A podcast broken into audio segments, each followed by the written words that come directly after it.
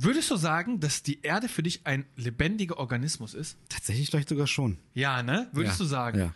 Und alles, was sich in der Erde befindet, quasi ist Teil der Erde, ne? Oh, worauf willst du hinaus? Es gibt diese Theorie, dass wir Menschen das Virus sind.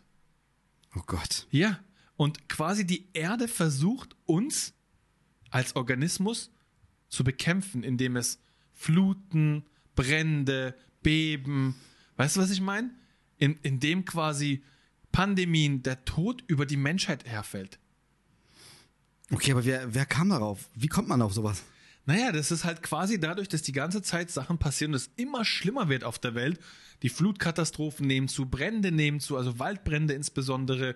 Beben hatten wir jetzt sehr viele gehabt, die auch sehr katastrophal geendet sind. Und das heißt, die Erde als Organismus versucht uns, die Menschen, die quasi der Erde schaden, zu bekämpfen und zu beseitigen. Das ist super krasse Theorie. Überkrass, oder? Überkrass, ja.